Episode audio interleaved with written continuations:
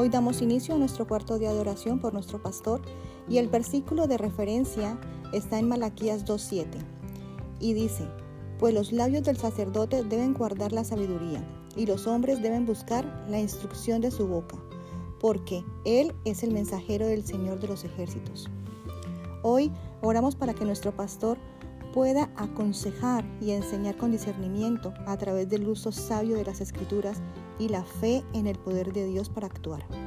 Oramos para que Él sea protegido de los defectos y actitudes negativas o malintencionadas que pueda enfrentar a la hora de aconsejar. Te lo pedimos en el nombre de Jesús.